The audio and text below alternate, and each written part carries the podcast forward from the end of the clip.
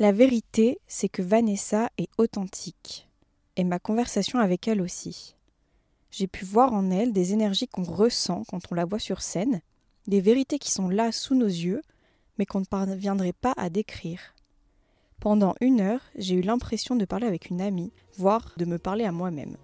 Vanessa est européenne malgré sa nationalité canadienne. Elle se pose les questions que je me pose et que vous vous posez certainement. Qui suis-je? Comment je peux m'améliorer? Qu'est-ce qui me définit vraiment Sauf qu'elle, elle le fait avec humour et c'est chouette. Avec Vanessa, on a parlé de thérapie, de BDSM et de whisky. Bonne écoute Bonjour, je suis Estelle et vous écoutez Européenne, le podcast qui parle de femmes d'Europe.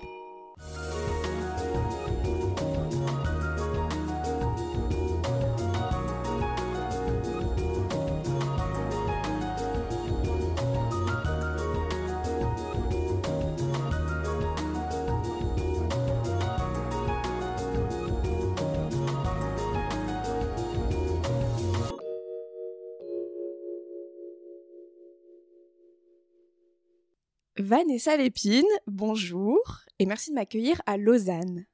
Nous sommes aujourd'hui autour de la table d'Européenne pour parler de ton parcours, de ta vie, qui est faite de rencontres, de hasards, mais aussi d'initiatives et de choix puissants.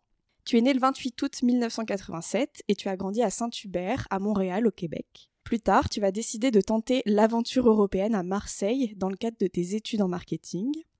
Puis vient une première rencontre avec un jeune homme pour lequel tu vas décider de tenter une autre aventure européenne, celle de la Suisse allemande. Bravo à toi. merci, merci. Ensuite, tu vas troquer l'amour pour l'humour puisque vous vous séparez, mais tu décides quand même de rester à Zurich, ville dans laquelle tu t'es installé depuis maintenant aujourd'hui 9 ans. Tu dis souvent que la Suisse te permet d'être quelqu'un de meilleur sans trop d'explications rationnelles. Pourtant, avec un regard extérieur, ta traversée suisse est assez remarquable. En 2018, tu vas participer à ton premier workshop dans lequel tu découvres les rudiments de la comédie et du stand-up. En 2019, tu décides de quitter ton poste de gestionnaire en communication pour entreprendre. En 2020, tu te rends compte que pratiquer le stand-up en Suisse est difficile parce qu'il n'y a pas beaucoup de scènes ouvertes. Donc tu vas créer ton propre comédie club, le Comédie Club 13 de Lausanne. En 2021, tu fais un passage au Montreux Comédie Festival, qui est quand même le festival francophone de l'humour par excellence. En 2022, tu crées un workshop pour former à la prise de parole en public. Et en 2023, tu écris et tu joues ton premier spectacle d'une heure. En fait, toutes ces réussites font certainement de toi une personne meilleure, ça c'est sûr. Mais est-ce que tu pourrais dire que c'est la Suisse qui t'aide dans ce développement? Eh là là, est-ce que c'est la Suisse qui m'aide? Ben, je pense que j'ai plus d'opportunités en Suisse par rapport au stand-up, disons. À Montréal, c'est une scène qui est déjà très établie, tandis qu'ici, c'est facile d'avoir un impact assez rapidement. Donc, je pense que c'est probablement une des choses qui me motive à justement d'avoir créé l'Open Mic de Lausanne, qui est devenu par la suite le, Comedy Club 13, parce que ça avait un impact, ça l'aidait concrètement les autres humoristes, ça m'aidait moi aussi concrètement. Donc, je pense que c'est ce système-là en Suisse qui a fait que ça m'a poussé à, le faire euh, plus rapidement. Puis pour ce qui est, par exemple, le Montreux, ben, il y a plus de Suisses qui étaient, c'était qu'une première partie que j'avais faite. Mais, mais il y a plus de Suisses qui font les premières parties justement parce qu'on est locaux, puis parce qu'ils veulent avoir des, des humoristes euh, suisses aussi en première partie. Donc, encore une fois, je trouve que c'est une opportunité que j'avais plus, de plus parce que j'étais en Suisse. Et pour ce qui est de l'humour, ben c'est ça, je, je, reste beaucoup en Suisse. Euh, je dois avouer qu'il y a une partie de mon cœur qui est restée à Montréal depuis mon, mon passage euh, cet été. Mais c'est que en Suisse, à, ma connaissance, ben même en Europe, je suis la seule femme québécoise qui fait du stand-up basé en Europe. Fait que je crois que ça me permet vraiment de me distinguer. Puis, ben, ben, je suis bien ici, j'ai beaucoup d'amis et tout. Je suis bien intégrée quand même. Ok. Et justement, comment tu pourrais un petit peu décrire euh, le passage bah, du Québec à l'Europe et puis qu'est-ce que, comment tu l'as vécu en fait finalement? Oh là là! Donc, euh, ben, c'est ça, je, je viens de Saint-Hubert, qui est sur la rive sud de Montréal. J'étudiais à Montréal, j'étais toujours, toujours à Montréal. Et euh, j'ai rencontré Michael, qui était mon, mon premier copain. J'ai déménagé en Suisse pour lui. Puis lui, il habitait à Buren an der Aare. Oh mon Dieu. C'est un petit village de 3500 habitants dans le canton de Berne. Fait que le clash Montréal-Buren an der Aare, il a été assez intense. Euh, je suis une fille de ville, là, donc j'avais besoin. Il y, a, il y a un pub, un, un pub dans le village. Avec tout le temps les mêmes personnes. Tout le temps les mêmes personnes qui boivent les mêmes trucs aux mêmes endroits, aux mêmes heures, tout le temps. C'est fou. Finalement, si t'es là aujourd'hui, c'est que t'as pas su succomber euh, Ben, à la tentation du pub. euh. écoute, j'y étais. Je trouve que c'est des personnes qui étaient vraiment incroyables, patientes, généreuses. Il y en avait très, très peu qui parlaient le français ou l'anglais. C'était beaucoup suisse-allemand. Puis, ils, ils prenaient le temps de s'asseoir avec moi puis d'investir leur énergie pour entrer en connexion avec moi. Donc, j'étais très reconnaissante par rapport à ça. J'ai appris des chansons en suisse-allemand pour Génial. connecter avec eux. Mais j'avais besoin de plus. Puis je me suis trouvé rapidement euh, un job à Zurich. Puis là, j'allais à Zurich. Puis ah, je me sens un petit peu plus chez moi ici. Ça me faisait du bien justement d'être à Zurich. Puis au moment où on a rompu, ben, j'ai décidé de, de m'établir à Zurich parce que de toute manière, j'avais un job euh, à Zurich parce que Zurich, Buren an der Aar, là, c'était deux heures et demie, voire trois heures de voyagement. Un aller. Donc, je me... Ouais, je faisais beaucoup, beaucoup de Beaucoup de routes. Ouais, ouais, ouais. Et la ville te correspond mieux parce que justement, t'aimes cette émulation, le fait qu'il y ait du monde dehors. Enfin, qu'est-ce qui te plaît vraiment dans ce- cette vie-là Je la trouve belle, le, le lac Zurich, il est merveilleux. Aller courir sur le bord de la Limate, je fais du jogging, c'est un de mes endroits favoris au monde. Euh, Puis j'habite à côté de Lutliberg, donc je peux le monter. Après ça, j'ai tous mes amis, mais j'ai changé beaucoup d'amis. Je suis une personne qui va beaucoup avec le flow. Je pense que j'ai changé trois fois mon cercle d'amis depuis que je suis arrivée, mais là, je pense que j'ai jamais été autant moi-même que je le suis en ce moment, autant consciente de qui je suis. Donc là, je crois que je m'entoure vraiment de personnes qui m'aiment moi pour qui je suis et pas pour ce que je cherche à projeter. C'est des belles relations qui sont basées sur la connexion, la vulnérabilité. Puis, mais, mais j'en ai aussi en, en Suisse romande. Mais ouais, donc je, suis- je suis bien, j'aime beaucoup. C'est ce que je dis souvent. Pour moi, un lieu, c'est plus les personnes que le lieu en soi. Là. Donc euh, c'est aussi une des raisons pour lesquelles j'aime beaucoup Zurich. Après, je sais aussi que t'aimes beaucoup Montréal, puisque Oui. tu y vas souvent pour voir ta maman. C'est ce que tu mentionnes sur ton site internet. c'est super mignon. Et, euh, et surtout, tu as commencé en fait euh, le stand-up en anglais. Oui. Puis, euh, tu as fait un premier passage en français à Montréal pour Oui. ta maman, Oui! puisqu'elle parlait pas anglais. Ouais. Donc, euh, c'est hyper cute, comme vous dites. euh, Ouais. à Montréal, c'est cute. cute. Euh, et donc, euh, tu es aussi passé au Montreux Comédie Festival en 2021, donc devant un public euh, francophone. Ouais. Donc, tu es passé de l'anglais, du français pour ta maman, puis devant des publics beaucoup plus importants. Euh, Est-ce que tu penses que l'humour, en fait, c'est un langage universel? Que l'humour est un langage? Ben, mes blagues, moi, je joue encore dans les deux langues. Donc, il y a possibilité de le faire. Il y a certaines références des fois, mais je pense euh, la connexion à travers le rire est universelle. Euh, c'est d'ailleurs ça que j'enseigne dans, dans je sais pas pour plugger mon, workshop, mais c'est, c'est ça beaucoup, tu sais, lorsqu'on est dans une grosse conférence, si tout le monde se met à rire, ça veut dire que toutes les âmes, tous les cerveaux, toutes les émotions se sont connectées en même temps, puis on a tous été d'accord sur ce point-là. C'est pour ça que l'humour unifie euh, tout, tout le monde? Est-ce que c'est universel? Euh, Je parle beaucoup de moi, je parle beaucoup de mes vulnérabilités. Donc, euh, pour l'instant, dans, dans tous les pays dans lesquels j'ai joué pas tant, j'ai France, euh, Suisse, Belgique, Écosse, puis, puis Canada. Mais quand on parle de sa vul- vulnérabilité, on parle de soi, mais les personnes s'y retrouvent. Euh, j'ai des amis qui ont des, euh, des types d'humour un peu plus euh, observationnels, où ils vont comparer, par exemple, la, Suisse et, et la France. C'est je pense à un Nord Betrave, qui est un très bon ami à moi, un, un humoriste. Puis j'ai essayé de l'aider avec ses blagues. J'étais comme, écoute, je sais qu'elle fonctionne, mais j'ai aucune de tes rêves. Donc là, tu vois, ça, c'est un humour qui, qui, qui voyage un petit peu plus difficilement. Mais euh, ouais, je crois que partout, on, a besoin d'humour. Puis, comme tu dis, dès que l'énergie se connecte, il se passe quelque chose dans une salle, euh, je pense que pour toi, c'est porteur. Pourtant, euh, donc justement pour euh, ta première partie, mais moi j'ai dit passage parce que c'est quand même un beau passage, au Montreux Comédie Festival, euh, tu as eu énormément de commentaires négatifs. Sur, D'ailleurs, t'en fais un sketch et ouais. quand je t'ai vu passer sur scène, t'en parles. Euh, tu le prends avec beaucoup de recul d'ailleurs, c'est super chouette, mais c'est des commentaires du coup de mecs euh, désobligeants euh, qui disent qu'une nana dans le stand-up qui parle de sexe, c'est du vu, du déjà revu, du recraché, nana. Des mecs d'ailleurs qui passeront jamais sur scène parce qu'ils auront jamais le courage, mais bon, ça c'est encore un autre sujet. Justement, comment t'as fait en fait pour, après ce passage et puis ces commentaires, bah, rebondir et puis te dire, allez, c'est l'énergie collective dont j'ai envie, quoi. Le déni. j'ai vu un peu qu'il y avait des mauvais commentaires, j'ai fait, écoute, euh, est-ce que j'ai besoin de ça dans ma vie? Je me suis dit non.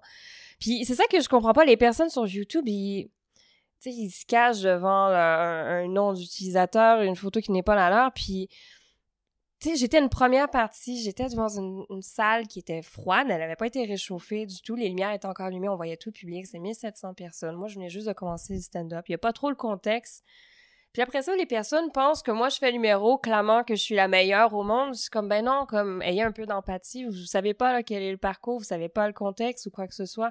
J'aurais aimé ça qu'ils disent première partie du, du en question, mais tu sais, je, débute, je sais pas pourquoi, dès que c'est sur YouTube, il faut que ça soit la meilleure chose au monde, puis après ça, ils vont te comparer à Ouais, mais là, arrête, là, tu sais, c'est pas, c'est pas Louis C.K. Ben, ben non, parce que je débute, là, puis je suis pas Blanche Gardin non plus, je suis ma propre personne, puis j'avance tranquillement. Puis, euh, ouais, j'ai juste appris, faut, faut arrêter. Mais il y, a certains commentaires, tu sais, J'étais en accord avec certains commentaires négatifs aussi. c'est pas, pas faux. mais non, mais il y a des blagues que j'étais comme, ben, je suis d'accord avec vous, c'était pas top, mais à ce moment-là de mon développement, c'est ce que j'avais. Puis c'est ce que, ce que j'ai fait sur scène. Là, je crois que mon stand-up a quand même assez évolué par rapport à ce que j'ai fait lors de ce passage-là.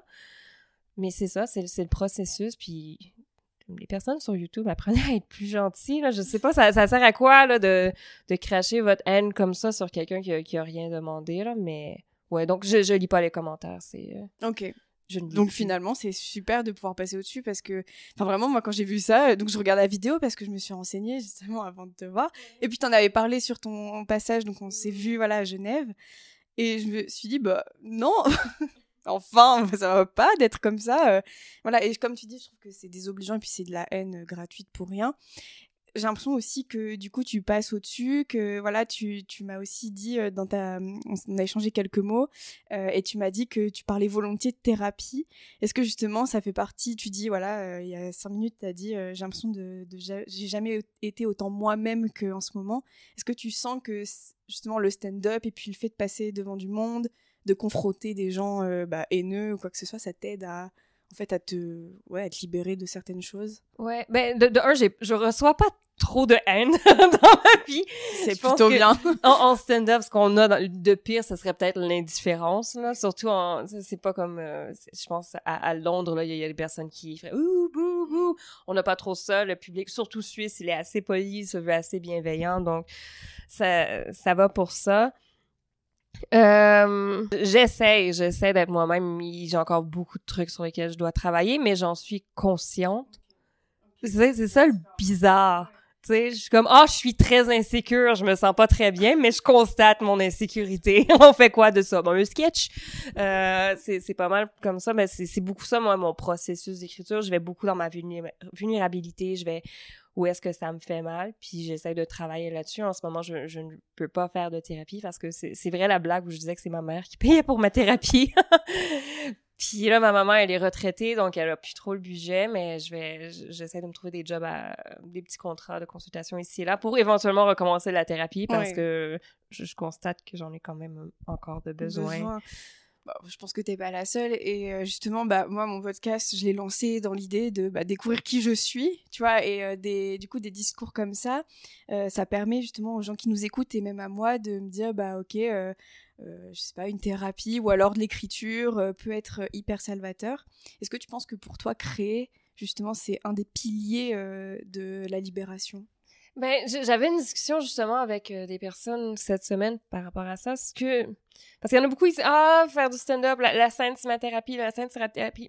Ah, je crois qu'il faut avoir fait le, travail déjà à l'avance, puis la, la scène, la blague qui fonctionne sur ça, ben c'est comme le, le, point à la fin de la phrase qui fait comme ok là j'ai réussi à passer au travers tout ça, mais je commencerai jamais. Puis j'ai vu ça à plusieurs reprises justement des humoristes, euh, oh, ils viennent de divorcer, puis là ils montent sur scène, ils parlent de son divorce, ça crée le malaise parce que le public il est pas prêt. Mm. Ils disent souvent euh, le, public veut voir tes, tes cicatrices mais pas tes plaies ouvertes. Oui.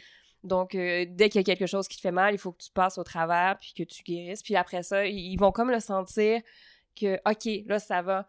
Puis le, public, pour moi, c'est pas une confrontation. À vrai dire, c'est eux qui me disent lorsque je suis réellement moi ou pas. Moi, je trouve ça pratiquement magique. Tu parles avec une personne, c'est normal, mais un groupe, une audience, elle va ressentir immédiatement si tu es honnête dans ce que tu dis ou pas.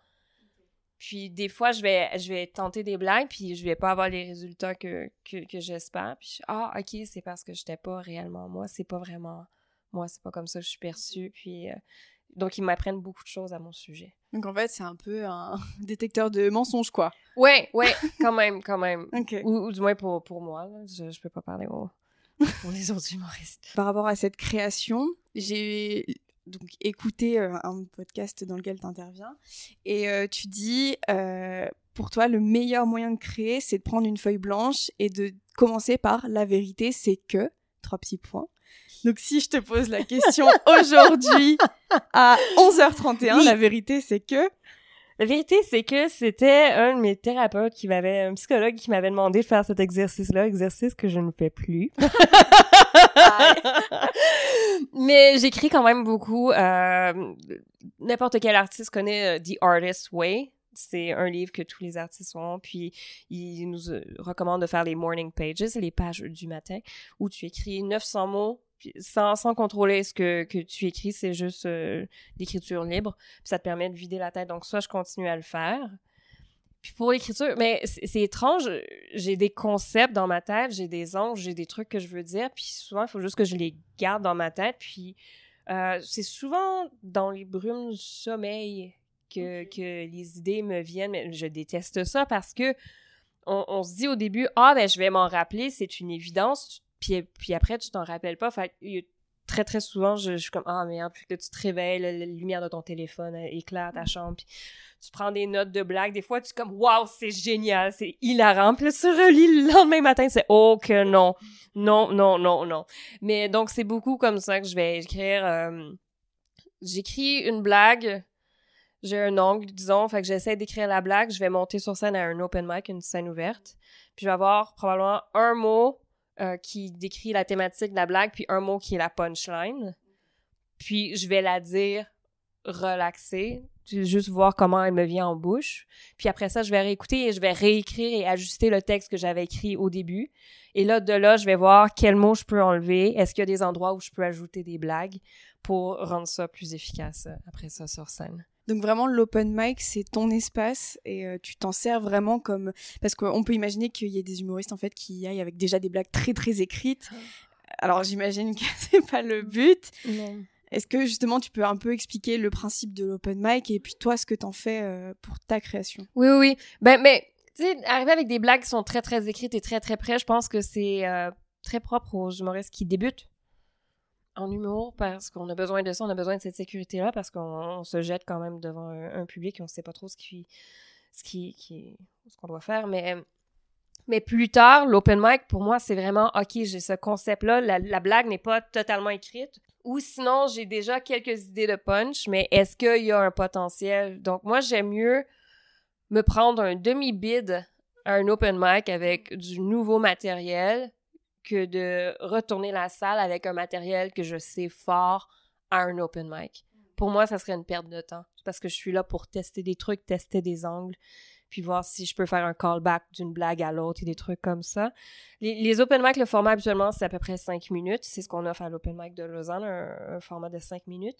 Mais là, je trouve ça génial, surtout euh, dans la scène anglophone euh, en Suisse, on commence à développer des soirées où euh, il y, en a une d'ailleurs qui s'appelle Is this anything? Est-ce que c'est quelque chose?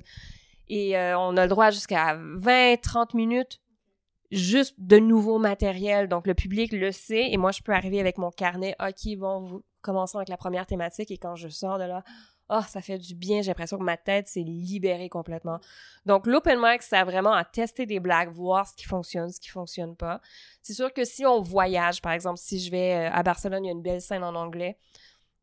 Je vais à Barcelone, les premières fois, je vais faire des open mic, mais je vais y aller avec du matériel sûr. Comme ça, ils vont voir mon niveau, puis comme ça, je vais pouvoir peut-être faire des spectacles qui vont me payer un peu.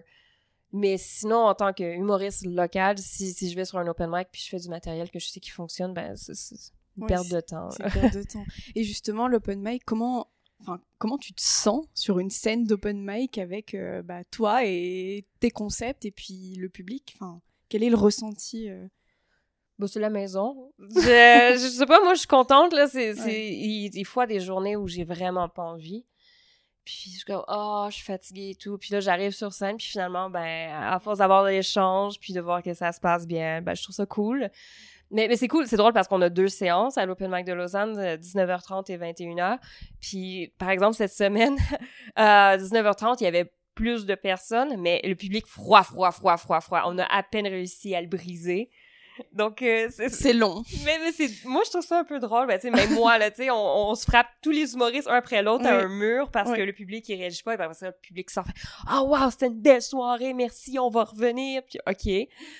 Puis la deuxième séance, ben là, les, les- le public était très chaleureux. Ils, ils ont joué avec nous et tout. Puis je trouve ça génial comme exercice d'apprentissage. C'est pour ça qu'on a deux séances, de voir que tu peux être dans le même lieu, la même journée, mais juste un public différent. Et ta blague va être reçue d'une manière complètement différente. Ce qui peut être hyper, euh, du coup, angoissant pour Oh les oui. débutants, euh, justement, de voir euh, bah, que d'un public à l'autre, une blague peut avoir une réception totalement différente. Pourtant, j'ai l'impression que dans ta bouche, c'est vraiment rassurant. Euh, et j'ai un peu une idée. euh, Tu vois, je sais pas si tu connais le concept de la chambre à soie. C'est Virginia Woolf, donc euh, c'est une écrivaine euh, féministe qui explique que justement euh, les femmes qui créent, elles ont besoin d'un espace, donc la chambre à soie, à elles, qui, qui est vraiment euh, séparée euh, des injonctions. euh, donc souvent c'était à l'époque les mères de famille, voilà, voilà, s'occuper des enfants et tout, on mettait ça de côté, et puis elles avaient leur chambre à elles pour créer. Est-ce que toi, la scène, c'est vraiment ce concept de chambre à toi Euh, je pense que c'était plus mon appart à Ah, Zurich. ouais. Ça serait ça. C'est euh, avec mon laptop entouré de mes trop nombreuses plantes. Euh, ça serait plus là, cet endroit-là, qui est une espèce de chambre à moi. L'Open Mic de Lausanne, le, le Comedy Club 13, je suis très à l'aise parce que c'est moi qui l'ai construit, c'est moi qui l'ai créé. Là, fait. que- Puis j'avais, ça m'a fait du bien justement d'avoir cette scène-là où je devais rien à qui que ce soit. Il n'y a pas de booker, il n'y a, a, a personne qui organise à qui je dois une bonne blague, je peux le faire juste pour moi, puis ça me faisait du bien d'avoir cet espace-là. Mais, mais oui, mais est-ce que c'est rassurant? Ben, c'est difficile de faire du stand-up, il faut apprendre à jouer devant tout type de public, devant tout type de salle, puis moindrement qu'il y ait un public qui est froid, ben c'est une opportunité d'apprendre à jouer puis à casser un public qui est froid pour devenir un meilleur humoriste. Moi, je, je le prends relativement bien, ouais. Oui, comme ça. Après, je j'ai cru comprendre dans ton profil, mais peut-être que c'est faux, mais j'imagine, euh, avec tout ce que tu as mis en place, les initiatives que tu fais, alors il y a aussi le fait que tu as de l'asthme et que tu as fait un triathlon, ce qui est quand même assez génial. Euh, Est-ce que tu as, le besoin, en fait, de repousser un petit peu les limites? Ouais, ben le, triathlon, tu vois, je, l'ai fait après avoir rédigé mon mémoire de maîtrise de la Suisse, alors que je travaillais à temps plein, puis j'étais en recherche d'appartement. Donc, euh, j'arrivais vers 6h, 6h30 au bureau et je travaillais sur mon mémoire jusqu'à 9h. Après ça, je commençais ma journée de travail de 9h à 18h. Puis après ça, de 18h à, disons, 21h, je travaillais encore sur mon mémoire de maîtrise.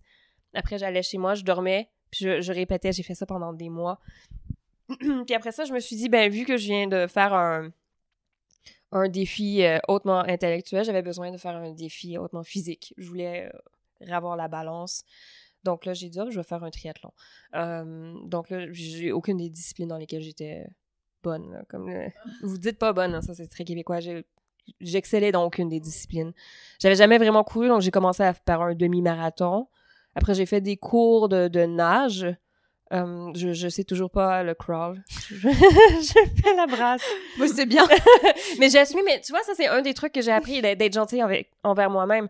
J'ai fait deux cours pour faire le crawl. Quand j'étais plus jeune, j'avais passé un peu proche de, de, de me noyer. Donc, j'ai appris à nager à 7 heures. Puis, l'idée d'avoir de l'eau sur le visage constamment, puis de ne pas voir où je vais et tout, mon cerveau, il a fait non. Puis, c'était le, triathlon approchait. Puis, je me suis dit, écoute, et si je me laissais juste faire le triathlon avec la brasse au lieu du crawl? est-ce qu'on peut juste avoir cette douceur-là? Parce que déjà, là, je fais un, un triathlon. Donc, j'ai accepté ça. Puis le, le vélo, ouais, ça s'est bien fait aussi. Puis j'ai fait mon triathlon. Mais c'est une distance olympique. Donc, euh, c'est 1,5 de nage, 40 km de vélo et 10 km de course. C'est déjà plutôt bien quand même. oui, mais ça va, mais c'est relativement accessible, je dirais, quand même. Mais je savais que la course, elle était pour être difficile. Donc, ce que j'ai fait, c'est pour chaque kilomètre, j'avais écrit sur mon avant-bras euh, le prénom d'une personne qui m'était chère, puis je dédiais un kilomètre par personne. Puis, puis le dernier, il était pour moi. Et... Euh... C'est quand même, c'est quand même un beau geste de se dédier le dernier kilomètre. Ouais. T'es allé au bout, j'imagine. Oui, oui, oui, oui. Génial. Fait. Génial. Est-ce que tu as ressenti vraiment de la gratitude quand tu es arrivé justement avec ce dernier kilomètre qui t'était dédié et tu t'es dit, OK, je l'ai fait? Oui, oui, j'étais contente. Mais là, ça, c'est un des trucs sur lesquels je travaille en ce moment. Parlons de vulnérabilité. Euh, j'ai beaucoup de problèmes à célébrer mes accomplissements parce que je me dis, ah, je l'ai fait, donc c'était possible. Donc, pourquoi est-ce que je célébrais tant que ça? Parce que ça a été fait. Ok. Euh, tu serais, t'aurais tendance à aller chercher l'impossible ou? Ben je sais pas. C'est je j'ai beaucoup discuté, ouais, à, à, reconnaître. Puis je fais ok bon ben demain c'est une autre journée, mais je peux raconter rapidement une petite histoire. Mais j'ai fait ce triathlon là, puis j'ai continué à, faire mon entraînement. C'était peut-être une semaine plus tard et je me suis cassé la main. Euh, là je pointe une grosse cicatrice que j'ai sur ma main gauche, à un accident de vélo. Ça a fait que j'ai dû arrêter de travailler pendant environ deux mois puis ça, ça a été la meilleure chose qui s'est passée de ma vie. Parce qu'avant, j'étais toujours dans la production. Je travaillais, je faisais le triathlon, je venais de commencer le stand-up et tout. Et là, j'ai commencé à bider euh, au stand-up. Donc, euh, ça se passait pas bien avec mes nouvelles blagues. Je pouvais plus travailler, je pouvais plus m'entraîner. Donc, c'était de... J'étais comme, ben, je suis qui maintenant? Parce que j'ai toujours été... Je, suis ce que je fais. Et, et là, j'étais plus rien. Mais mes amis étaient quand même là, puis ils m'aidaient. Donc, je, je, me suis rendu compte que j'avais quand même une valeur qui ne dépendait pas de ce que j'accomplissais dans la vie. Puis après ça, quand je suis retournée au travail, euh, ça fonctionnait plus dans ma tête. Là. Je disais non, non, mais ça peut pas être ça la vie. Une, une, belle journée, là, je sais pas si tu as eu un, emploi plus corporatif, mais OK, gestion de projet au mois d'août, quand tout le monde est en vacances, que tu peux rien faire, mais que tu es enfermé dans un bureau pour faire acte de présence parce qu'ils te payent pour être là. Ils te payent à coup d'heure pour que tu passes ta vie là, même si tu n'as rien à faire. Puis moi, j'étais comme un hamster dans une cage. Là. Puis ma collègue il faut que j'aille dehors, faut que j'aille dehors. Il y a un beau soleil. Mon ami dit va, faire deux heures de, pause, là. Puis il revient après. OK. Puis j'allais à l'extérieur. Puis je, veux plus que ça soit ça, la vie. Puis ça l'a fait que j'ai quitté mon emploi. Puis je suis devenue travailleur autonome. Ok, donc c'est vraiment suite à ton accident où tu t'es posé les bonnes questions. Et euh, mais j'imagine que ça a été quand même un moment difficile, surtout si c'était l'été. Euh, et qu'est-ce qui, alors, est-ce que c'est vraiment tes amis qui, qui t'ont permis de passer au-dessus? Est-ce qu'il y avait d'autres choses qui t'ont vraiment aidé ou... Oh non, non, non, c'était mes amis. Parce que c'est fou, hein, mais une main, là, quand il t'en manque une, il y a plein de choses que tu peux pas faire. c'est vrai que c'est horrible. Des frustrations, là. Genre, je pouvais pas me faire une queue de cheval. Oui. Attacher tes cheveux, là, puis j'ai les cheveux ultra longs, là. Tu peux pas attacher tes cheveux. Essaye. Euh, ou, ah, une main, non? Ah, une main, c'est pas possible. J'ai essayé, j'ai cherché des, des, tutoriels sur YouTube. Ouais! J'étais comme, il doit bien avoir quelqu'un qui, puis il y avait une, meuf qui avait trouvé un truc parce qu'elle était amputée d'un bras, puis j'étais comme, hey, chapeau. Euh, mais euh, non, non, mais, mais c'est ça, puis tu sais, c'est des frustrations comme ça. Il y a d'autres trucs pour lesquels je m'étais débrouillée, comme j'avais installé des, des, ficelles sur euh, les fermetures éclairs de mes robes. Ouais. Donc là, j'avais juste à tirer sur la ficelle, puis comme ça, je pouvais continuer à porter mes robes. Mais tu sais, j'ai pas, pas de lave-vaisselle. Ouais. Donc, Essaye de laver un bol quand t'as juste une main tu fais juste promener un bol dans un lavabo. j'étais à l'épicerie, puis j'achetais, disons, un concombre, puis là, il était emballé dans du plastique. Je regardais la caissière, est-ce que tu peux désemballer mon concombre, s'il te plaît, parce que j'y arriverai pas sinon, là. Ouais, donc en fait, euh, tu t'es rendu compte que les amis, c'est important dans les Ben bons oui. moments, quoi. Ben oui. Et puis il y en a qui venaient chez moi, puis là, ils me faisaient à manger. J'appréciais beaucoup. Puis je il va falloir que tu fasses la vaisselle aussi. Attends, attends, reste là. Il reste la vaisselle, le ménage. ben le, reste ça allait, mais la vaisselle, ben Ouais, non, c'est pas Au possible. début, au début, j'avais pas le choix là, mais euh, puis c'est drôle parce que j'avais une plaque de, de métal, c'est pour ça que, que j'ai eu l'opération et ils ont enlevé la plaque de métal. Et là, c'était une anesthésie locale que j'avais, fait que j'étais encore très réveillée. Et là, euh, en tant qu'humoriste, quand il y a trop de tension, moi, ce que je fais pour la désamorcer, ben je, je fais des blagues. Donc, j'avais fait une playlist pour le chirurgien. Oh, une, une playlist avec des chansons avec le mot main Ok. dedans. c'est comme Beatles, I wanna hold your hand. Puis là, je leur ai dit. Et là, avant de commencer à opérer, le chirurgien dit Ouais, ben j'aurais besoin de musique. Puis là, il m'aurait regardé. Fait que là, j'ai, fait jouer la, la La playlist. playlist, excellent. Et alors, ils ont adoré. Oui, oui, ils ont vraiment adoré. On trouve ça très, très drôle. là. Excellent. Donc euh, vraiment, l'humour, ça te permet aussi de désamorcer la tension euh, quand tu sens qu'il y a une situation Ah, un peu ouais. gênante, euh, Ouais. qui est tendue. Tu. Ben, si c'est gênant, peut-être pas parce que j'aime beaucoup The Office. Ok. Donc, c'est un humour très cringe. Fait Ouais. que quand c'est très malaisant, je peux trouver ça très drôle, puis je veux rester dans le malaise, comme « Oh là là! » Mais si je suis nerveuse, s'il y a de la tension, je, je vais faire plein, plein, plein de blagues, puis je me déteste pendant que je fais ces blagues-là, parce que c'est jamais des blagues de bonne qualité, là. C'est, juste, je vais essayer de, de qu'il n'y ait plus de tension en ce moment. Je m'excuse, je me contrôle pas trop. Ouais, ok. L'attention, t'aimes pas ça? Ben, non, mais c'est- pas de l'attention plaisante toujours, là. Je sais pas si tu vas... euh, C'est pas juste moi, il y a plein de personnes qui le font, mais je me, je me souviens, j'étais aux funérailles euh, de, du père d'un de mes amis, puis ben ouais, tu, tu- tu fais plein de fautes, tu dis la mauvaise chose au mauvais moment, puis... Puis Euh, ça te fait. Mais souvent, euh, on rit en fait au Mais oui. funérailles et c'est humain. Genre, on en a parlé justement. on fait souvent le jeu de tu préfères avec des amis. Et justement, j'avais dit euh, tu préfères rire à toutes les funérailles, euh, dans tous les moments les plus gênants ou un autre truc. Et tout le monde m'a dit non, mais à rire à toutes les funérailles. Ben oui. Parce que c'est trop bien. Et puis en plus, ça permet justement de relâcher et tout le monde le fait en fait. Mais Ben oui, exactement. Fait que c'est ça, c'est très, très humain. C'est c'est même pas juste moi, mais c'est peut-être moi qui, qui, qui s'en rend compte. Ah ouais, c'est- il y a trop de tension, c'est pour ça que je fais ça. Mm. Non, mais c'est c'est une bonne forme de déstressant. l'humour, je trouve. Euh, on parlait un peu des limites et d'humour. Tu combines dans tes sketchs les deux puisque tu parles librement de BDSM et de ta pratique. oui! Alors moi j'ai trouvé ça hyper euh, chouette et surtout devant le public. euh, alors moi le soir où j'étais, euh, ça allait, c'était un public assez jeune, mais je me dis le public suisse classique, comment il réagit justement à, à ces... Ils réagissent bien! Ils réagissent bien, mais c'est parce que je fais attention aussi. Je me considère nullement dans la vulgarité. Puis je suis beaucoup... Mon accent, c'est beaucoup sur la communication et le consentement, dans le fond. Puis, à vrai dire, non, non, ça a toujours... euh, même à Montréal, ça a été bien reçu. Mais c'est peut-être aussi que je suis aucunement complexée. Je raconte toutes les histoires avec ma mère, là. Donc, euh, tu sais, si j'en parle à ma mère, ça me dérange pas d'en parler à des inconnus. Euh, puis, ben, moi, je trouve ça super intéressant. Puis, souvent, ça, ça l'engendre des conversations. Soit, j'ai des humoristes, surtout c'était à Montréal, il y avait quand même souvent des, des humoristes qui venaient me voir après, puis ouais, je suis un soumis, puis je ah, ok. Salut. puis, puis là, ben, puis après, on pouvait se raconter des histoires parce que moi, je trouve ça fascinant. Je trouve ça tellement intéressant, le processus à travers lequel ils passent pour comprendre quels sont leurs fétiches. Après ça, de les assumer puis de les verbaliser. Wow! Tu sais, ça prend beaucoup de courage, ça prend beaucoup de réflexion, ça prend beaucoup d'acceptation de soi-même, surtout quand, par exemple, euh, un, homme qui, doit être considéré comme étant fort, ta, ta, ta, qui veut, à vrai dire, qu'une autre personne ait du contrôle, il y en a qui veulent être un peu plus efféminés. Puis moi, je trouve ça fascinant. Je suis zéro dans le jugement, puis j'aime ça en parler euh, par rapport à ça. A- a- J'ai jamais eu de mauvais retour. Euh, puis c'est drôle, il y a même une fois, j'ai joué devant des personnes âgées euh, qui avaient tellement pas le code, les codes de stand-up. J'avais une dame à, à l'avant première rangée, elle était adorable, mais elle riait pas, mais elle commentait mes blagues. Oh, mais ça c'est drôle.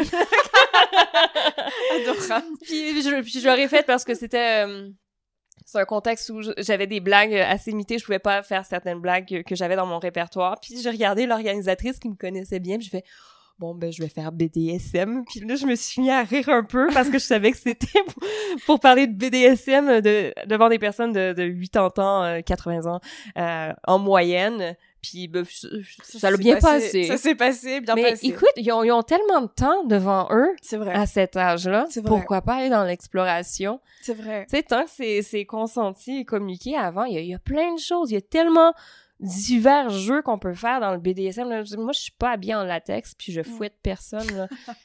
non, mais c'est bien de déconstruire un petit peu le, le, cliché parce que forcément, on entend BDSM, on voit euh, voilà, les gens avec les pommes dans la bouche attachées, euh, les yeux égorgés de sang, qui en peuvent plus. Mais je pense pas que ce soit que ça. Et justement, est-ce que toi, ça te permet un peu de repousser tes limites tout en ayant un peu une zone de confort euh, avec le partenaire ou la Ouais, ouais, mais, mais j'apprends à me connaître. Je, je savais pas, là, en ce moment, mais je suis une switch, donc je pourrais jouer les deux rôles, mais euh, pour être une soumise, il faudrait vraiment que j'ai beaucoup, beaucoup de confiance en, le, mec. Mais là, c'est qu'est-ce qui est arrivé, c'est que je, me suis retrouvée dans une situation où je devais être dominante, où j'avais accepté d'explorer ça, puis je suis devenue très créative j'avais plein d'idées de trucs que je pouvais faire puis que je trouvais drôle puis ah ouais on préfère ça et ça et ça puis je fais ok attends ça c'est quelque chose d'intéressant à explorer il y a aussi le côté où euh, toute ma jeunesse, je dirais la première partie de ma sexualité, j'ai toujours cherché qu'à plaire à l'autre. Puis j'ai toujours beaucoup de difficultés à verbaliser ce que moi je voulais. Puis je pense que je commençais même pas à avoir le questionnement à qu'est-ce que moi je veux, autre que je veux lui plaire. Et là, de me retrouver dans un contexte où je, suis dominante et, je dois verbaliser, fais ça comme ça, fais et ça me fait du bien d'être dans cet espace-là et c'est pour ça que je veux l'explorer en ce moment. Je ne suis pas rémunérée non, mais il y en a qui, il y, en a qui sont des professionnels qui sont rémunérés. Je prends pas l'argent, euh, donc c'est ça. Je, je, je, pas, je peux pas me qualifier de travailleur du sexe, mais l'argent peut être un outil parce que euh, potentiellement, on est en discussion en ce moment. Euh, j'ai peut-être un soumis qui est intéressé par ce qu'on appelle la findom, qui est la domination financière. mais c'est bien, ça, c'est super. ouais, mais il faut que ce soit fait de manière responsable. Donc, D'accord. Euh, oui, oui, oui. avant de, de commencer cette, cette, portion de la dynamique, je vais toujours avoir une conversation hors dynamique où on est à égal, puis dire, OK, mais attends, si tu veux que, que je fasse un peu de domination, donc que je dépense ton argent, j'ai besoin de savoir comme quel est ton budget, quels sont tes frais, dans quelle fourchette est-ce qu'on peut jouer pour, pour le faire de Qui manière toujours du respect. Oui, oui, exactement, exactement. Puis là, une fois qu'on s'est entendu sur certains trucs, ben là, après ça, on peut commencer à, à, jouer. Ok. Mais en fait, c'est une belle façon, en tout cas, ce que tu décris, c'est une belle façon justement de se découvrir un petit peu euh, en termes de sexualité. Euh, moi, je suis un peu comme toi. Je pense que ma première partie euh, de sexualité, c'était vraiment plaire à l'autre. Euh, est-ce que c'est bien ce que je fais Est-ce que je suis comme il faut Est-ce que je devrais faire ci plus comme ça aussi plus comme... Et en fait, on pourrait penser que le BDSM, c'est pas, ça va pas du tout nous aider à, à nous trouver et à trouver ce qui nous plaît. Mais finalement, est-ce que c'est comme ça que toi, tu trouves ce qui te plaît? Ben, je trouve certains aspects qui me plaisent. Pour moi, la sexualité, c'est un gros spectrum. Fait que mm. t'as le côté plus vanilla, le côté plus vanille qu'ils mm. euh, D'un côté, t'as le côté un peu plus BDSM, il y a des trucs un peu plus hard de l'autre côté, puis on se promène, puis lorsque je fréquente un mec, ben, il n'y a pas besoin d'être dans le BDSM. Euh, mais je lui dis, mais de toute manière, j'en parle sur scène, donc c'est difficile pour eux de passer à côté. Mais tu sais, comme par exemple, tu vois, le, mon, mon, le soumis, on a parlé de, de, la dynamique un peu sans l'avoir activé encore pour euh, la domination financière, mais il serait ouvert à l'idée de, de lui payer lorsque je suis en dette avec un autre mec. Fait que là, j'espère pouvoir l'explorer. Je trouve ça très drôle. T'imagines parce que ça serait premier rendez-vous avec le mec qui s'arrange pour payer. Je fais non, non, non, c'est oui, c'est moi. C'est moi. Puis là, il fait mais je veux pas que toi tu payes. Mais c'est pas moi qui va payer non plus. C'est oui, donc mon en fait, ça permet vraiment d'engager une discussion. Là, t'as pas le choix que de de, de discuter. Oui, oui, oui, oui. super. Mais le, le, consentement, mais très très très important. Euh, et là, j'en ai déjà un soumis, puis là, c'est ça, je considérais en, avoir un autre qui, qui veut explorer des choses différentes. Fait mais les deux sont conscients qu'ils sont pas seuls. Puis, puis si je fréquente un mec et s'il est pas à l'aise à l'idée que, que j'ai des soumis, ça c'est une conversation que j'ai déjà eue avec euh, mes, mes, soumis potentiels ou soumis actuels. Euh, euh, pour ce qui est des relations amoureuses, où est-ce qu'on en est? Est-ce que toi, tu cherches à rencontrer quelqu'un? Si oui, je veux que tu me le dises, puis, puis après ça, il faut voir comment on se sent par rapport à cette dynamique-là. Moi, je suis pas à l'aise d'être une personne cachée qu'ils entretiennent pendant qu'ils ont une relation amoureuse. Donc, s'ils sont pas célibataires, pour moi, je suis pas à l'aise. Donc, je le fais pas. Chaque personne a ses limites, mais si il est en couple, puis la meuf, elle est consentante et je le sais, faut voir comment je vais me sentir. Je me suis pas encore trouvée dans cette situation-là, mais pour moi, c'est très, très important, la transparence et que tout le monde soit... Soit consentant, en fait. Oui, oui, exactement. Ouais. Ok, et justement, c'était une question, parce que je me suis posé la question, comment tu dates quand euh, le mec te voit sur scène et c'est déjà de base que tu pratiques le BDSM Je ne date pas. Voilà. J'aimerais bien, rencontrer, euh, mais la blague sur laquelle je dis que c'est difficile de rencontrer en tant que femme humoriste, ben c'est vrai. Puis en plus, je suis une femme humoriste, puis j'ai un côté business assez prononcé dû au comedy club que j'ai, donc ça fait un, un caractère, une personnalité assez forte qui peut peut-être, je, je crois, intimider certains hommes. Euh, ouais, donc euh, puis Toi, c'est- tu identifies vraiment euh, le fait que... j'ai aucune idée. Ben, il y a ça, mais là, je suis en train de travailler sur mes styles d'attachement. Donc, j'ai lu, euh, je suis en train de lire sur ça, puis j'ai un attachement très anxieux dû à l'enfance. Donc là, je suis en train de faire du travail sur l'enfant en moi. Je me suis fait une, une date avec mon enfant en moi. Je me suis acheté des bonbons, puis j'ai regardé euh, Peter Pan avec Robin Williams. Hey, il a bien vieilli le film quand même. Mais donc, j'essaie de me connecter avec moi. Donc, en ce moment, est-ce que je cherche activement à rencontrer? Pas trop, surtout avec mon spectacle. Je suis beaucoup dans l'introspection, puis je fais beaucoup de travail sur moi. Puis je crois que une fois que ça, ça va être fait, je vais être dans une meilleure position pour voir quelle personne me convient ou pas. Mais euh, lors des dernières dates que j'ai eues, j'ai toujours mentionné, même si c'était pas quelqu'un qui m'avait vu sur scène, comme by the way, le BDSM est quelque chose que j'explore en ce moment. Ce n'est pas une obligation, mais sache que c'est là. Ok, et justement, euh, alors tu, tu peux expliquer un peu ce que c'est l'attachement anxieux? Oh là là. Euh... Il faut que. je- Parce que Donc, même moi, euh, en fait, je connais, je, je sais qu'on a différents types d'attachement, mais l'attachement anxieux, je sais, j'arrive pas à le. Ben, donc, il identifier. y a, il y a comme quatre catégories. Tu as celui qui est sécure, ce que, ben, pff, ils sont ennuyants, j'imagine. Non, non. c'est clairement pas de l'envie. Euh, comme quoi, tu as eu des parents qui t'ont supporté toute ta jeunesse? et tu as pu exprimer tes émotions. Quoi? chiant. Aurait va, va. Euh, non, mais c'est ceux qui sont en couple et qui sont heureux, là. Euh, Après, t'as les anxieux. Les anxieux, ils vont... euh, c'est souvent la, la colle des relations. Ils vont se donner Mm. beaucoup à l'autre. Ils vont être capables de percevoir euh, comment va l'autre et tout. Puis t'as le, ceux qui sont dans l'évitement avoidant en anglais. Euh, ça, c'est des personnes qui oh, j'ai besoin de mon espace, puis quand j'ai des relations, ben là, ça m'étouffe, je me sens pas bien, puis c'est des personnes, ils veulent juste... euh, ils veulent quelque chose de moi, puis après ça, je finis par me perdre, ta, ta, ta, ta, ta. puis après ça, t'as ceux qui sont désorganisés, donc ils ont un mix d'anxiété et d'avoidant ensemble. Écoute, T'aimes fort, je plaisir. t'aime plus. Je Ouais. fort, je t'aime plus. Puis, ce qui est super intéressant, c'est donc les personnes sécures, ils se, se mettent en couple souvent, mais après ça, tu as toujours le pairing, le, le- le jumelage entre euh, ce- la personne qui est anxieuse et la personne qui est dans l'évitement. C'est, c'est, c'est ça. parce que deux, euh, deux personnes qui sont dans l'évitement ne se mettent pas en couple parce qu'il n'y a pas la colle, il y a personne qui fait l'effort pour la connexion. Alors là, t'as la personne anxieuse et la personne qui, est dans l'évitement, ils se mettent en couple. Et là, à un moment donné, ben, l'intimité, elle augmente. La personne anxieuse, elle est très heureuse. Et là, la personne dans l'évitement, elle fait, ah ben non, c'est trop pour moi, j'ai besoin d'espace. Alors là, elle va prendre un peu de recul. Et là, en tant qu'anxieux, on sent qu'il y a du recul.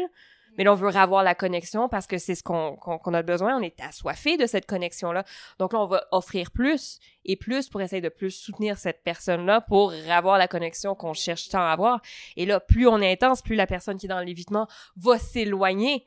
Et là, finalement, ben, ça va finir par briser. Et, et là, on se renforce euh, Dans les, deux. blessures. Oui. euh, Parce que Ouais. la personne anxieuse va dire, ben, tout le monde me laisse. ouais. Je lui ai donné tout ce que j'avais, puis c'était pas assez. I'm not enough. Je suis pas assez ça. C'est très, très typique des, des, des anxieux. Ok. Et les avoidants, mais ils m'ont pas donné l'espace. J'avais plus rien. Je leur ai demandé de l'espace, ils m'ont pas donné. Puis, euh, alors, euh, moi, je, je suis très anxieuse. Bah, je pense que je suis un peu de la team anxieuse. En vrai. Moi, j'aime bien coller. Mais faire la colle, quoi. L'anxieux, oui, mais le problème, c'est que ça vient juste de notre estime de nous-mêmes. Puis c'est cette blessure-là de je ne suis pas assez. Là, quand on commence à la travailler, l'anxieux, après ça, devient un partenaire incroyable. Parce que si je suis capable de verbaliser quels sont mes besoins, si je suis avec une personne sécure puis que je lui dis, hey, moi, là, tu sais, ça me fait plaisir d'être avec toi. Si tu m'écris, tu sais, good morning, bon matin, on dit au Québec, bonjour, vous, mais je trouve ça drôle quand je dis bon matin, mais si tu m'écris bon matin, le matin, là, moi, ça fait ma journée, ça me fait plaisir, je me sens vue dans notre relation. Il va te l'envoyer, le texto. La personne sécure va La personne avoidant, par exemple, dans l'évitement, elle va faire « Oh non, là, c'est trop, là, je, je c'est trop intense. » Ben, c'est ça. Donc, c'est trouver qui on est, et puis surtout qui est l'autre, donc pour pouvoir après dialoguer et dire euh, Attends, est-ce que toi, tu éviterais quelque chose? Est-ce que moi, je suis ben trop? Oui. Non, mais c'est bien. Puis j'étais... Ben, le dernier mec que j'ai vu, tu vois, il était dans l'évitement. J'ai juste lâché prise. Oui. Et c'était la première fois que, que je perdais contact avec quelqu'un, puis je me disais pas, ah, c'est de ma faute, ta, ta, ta, ta. c'est pas moi le problème. C'est lui qui veut pas se connecter. Puis, puis on a toujours le réflexe en tant qu'anxieux de faire une recherche sur Google, comme, comment aider une, personne qui est dans l'évitement. Puis c'est comme, non, non, non, mais c'est pas ta guerre. Pourquoi t'investirais de l'énergie, de ton temps pour être en couple ou en connexion avec une personne qui veut pas être en connexion avec toi? Hmm évidemment, ça ne sert à rien. Et voilà.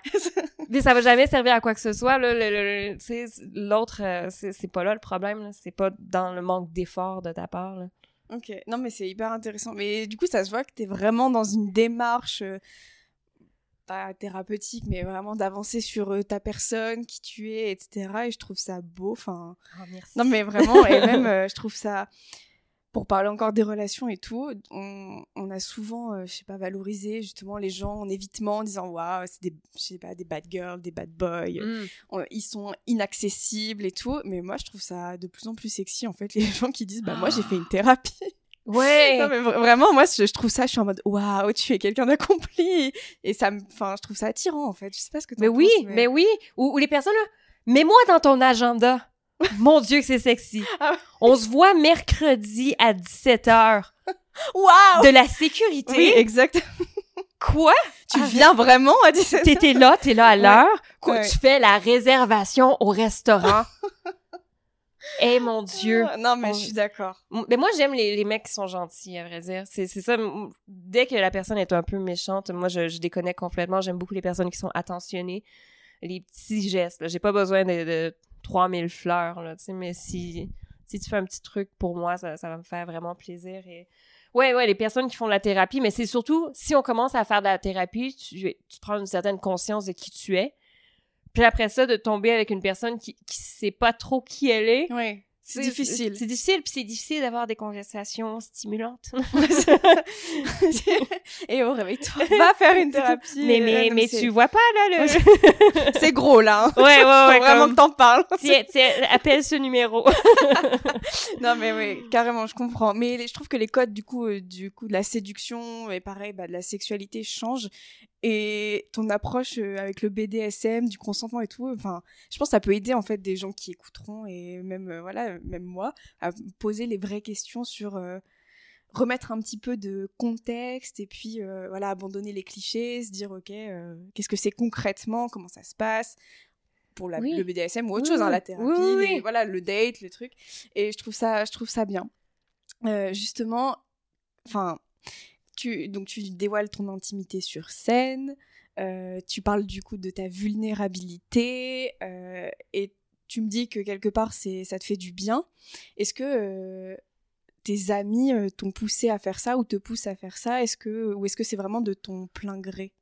C'est de mon plein gré. C'est mon plein gré parce que ça me fait du bien parce que souvent, tu sais, on, on, est tous là à se sentir seul non, mais c'est vrai, on se sent tous seuls, mais on s'en parle pas. C'est beaucoup ça derrière ça, c'est je vous parle de mes vulnérabilités puis comment je me sens puis c'est beaucoup beaucoup beaucoup les femmes qui viennent me voir après mes scènes. Puis sont comme "Ah oui, c'est ça." Puis c'est comme ça que je me sens. Fait que là à chaque fois je me, fais rassurer que je suis pas folle puis c'est comme "OK, non, on est tous là-dedans puis on est tous seuls ou on est tous euh, on est tous anxieuses." Ben il y en a certains qui sont dans l'évitement mais ça me fait du bien de connecter avec d'autres personnes puis de me dire ah c'est pas moi le problème dans tout ça il y a d'autres contextes, il y a d'autres environnements, il y a d'autres dynamiques qui sont plus grandes que moi, puis c'est pas juste de ma faute. Ouais, ouais, carrément. Puis avoir aussi des retours, je pense que ça t'aide euh, et ça te porte.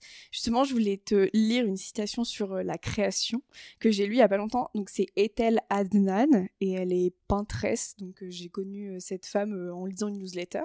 Et elle dit dans la vie, il suffit de deux, trois personnes dont la vie vous intéresse et ça vous aide souvent à continuer. Est-ce qu'il y a deux, trois personnes qui t'aident à continuer? Ben, c'est beaucoup les autres humoristes. Très, ben, beaucoup, beaucoup d'amis. Mes amis, c'est soit des humoristes ou beaucoup des personnes qui, qui étudient la psychologie, étonnamment. Mais un humoriste, quand, quand il est pas en train de performer, ça peut être un de tes meilleurs amis parce que ils ont travaillé aussi leur propre vulnérabilité. Euh, ils t'offrent un espace pour communiquer où il n'y a pas de jugement. C'est beaucoup dans l'acceptation. Je peux partager des idées qui sont plus sombres que, que d'autres personnes auraient peur pour, pour ça. Donc, euh, des fois, quand, quand, quand, je vais pas bien, je vais texter un autre humoriste souvent. c'est mes, mes, mes habits de, j'appelle de, première ligne. Donc, euh, ces personnes-là, puis en plus de les voir, ces personnes-là travailler sur elles-mêmes, d'améliorer leur stand-up, d'aller chercher plus leur vulnérabilité à elles, ça me pousse, moi, à, à continuer à travailler sur les miennes.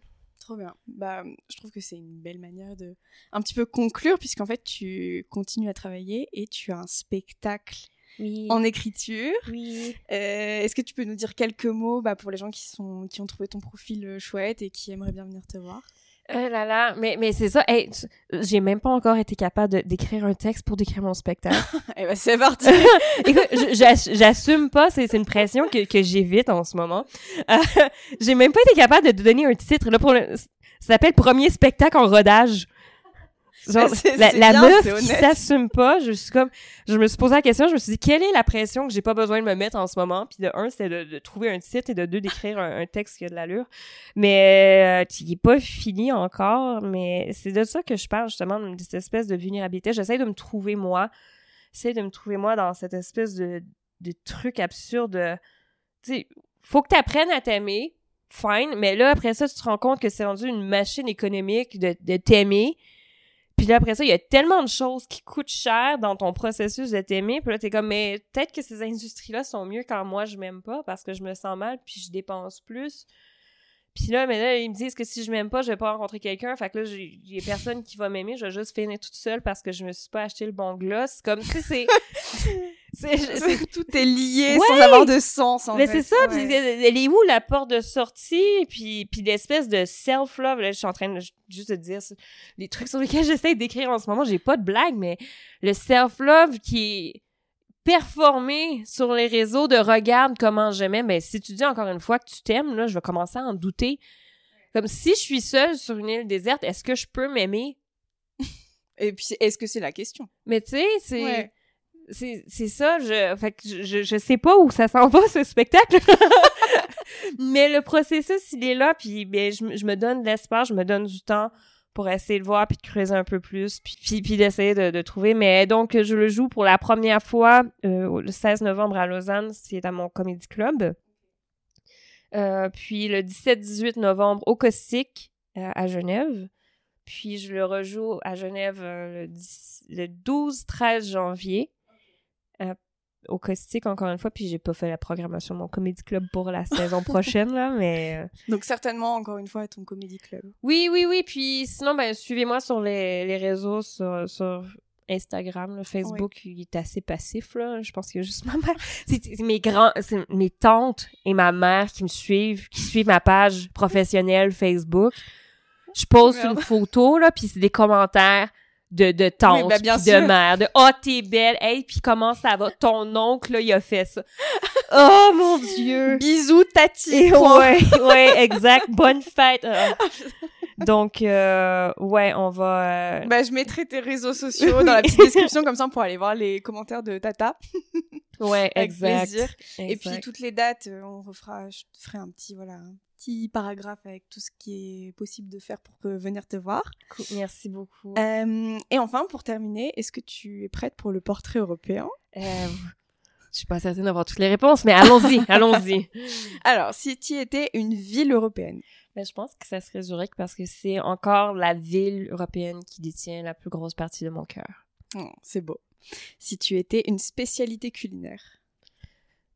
Mais moi, j'aime bien la raclette parce que ben, j'aime le fromage, c'est suisse, mais j'aime l'ambiance de on a un repas, il va durer longtemps, on va tous manger ensemble, cette espèce de, de moment-là que, que, que j'aime beaucoup partager. Ça prend pas beaucoup d'ingrédients, c'est pas compliqué. Tu peux pas me manquer une raclette.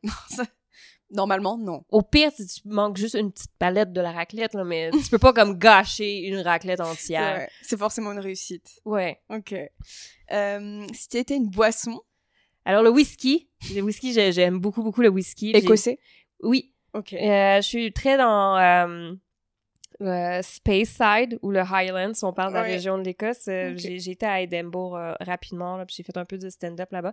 Ce que j'aime du whisky, c'est que ben, celui que j'aime, je sais qu'il il vient en cocktail. Parfois, je prends des old fashioned, mais il se présente tel qu'il est À la température de la pièce. Moi, je prends pas de glaçons, je prends rien. Puis, puis il y a une certaine complexité. Le, le whisky te ment pas. Puis c'est un truc que je retrouve aussi beaucoup chez les personnes qui boivent le whisky. J'aime la boisson, mais j'aime aussi les personnes qui la Qui consomment. Ok. Euh, et enfin, si tu étais un lieu touristique en Europe? Euh... Ben moi, j'aime bien... le- C'est pas un lieu touristique, mais la Limat. C'est à Zurich, là. Donc, c'est qu'on- Puis je vais courir là quand même beaucoup. Sinon, le lac Zurich, qui est un endroit où... Mais le lac Léman, tiens, je, vais- je vais donner un peu quelque chose à Lausanne qui m'accueille avec mon Comedy Club. Le lac Léman, je le trouve vraiment... Il me ressource beaucoup. Oui. Ah, puis j'en ai un autre aussi, je m'excuse, j'en Bah, donne plein. vas-y, hein. Le Pilatus à Lucerne, Ok, je connais pas. c'est une grosse montagne. Ouais. Puis ça, c'est quand, avec euh, le mec pour lequel je suis venue en Suisse, on a rompu. Euh, j'ai commencé à hiker. Ok. Puis je partais toute seule. Puis, tu sais, j'étais, dans un pays qui était pas le mien. Je recommençais ma vie à Zurich. Tu sais, t'as le Berndeutsch, Mm. le dialecte de Berne, puis t'as le Zürichdeutsch. Il a tout fallu que je réapprenne là, la langue, les lieux et tout. Puis ce que je faisais, c'est que j'allais hiker. Donc, euh, le matin, j'étais au, au bas d'une montagne, puis à la fin de la journée, j'étais en haut. Puis j'avais ma nourriture, j'avais ma boisson, puis je pouvais juste me répéter je me suffis, je me suffis, je me suffis. Puis j'arrivais en haut, puis justement, le Pilatus, c'était une des montagnes que à chaque fois j'avais un questionnement assez difficile.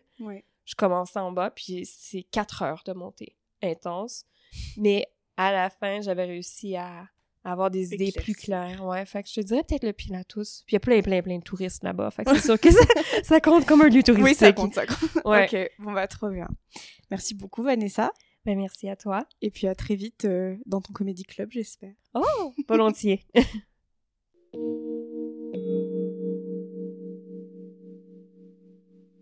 Si vous avez aimé cet épisode, je vous invite à mettre une note sur la plateforme d'écoute de votre choix.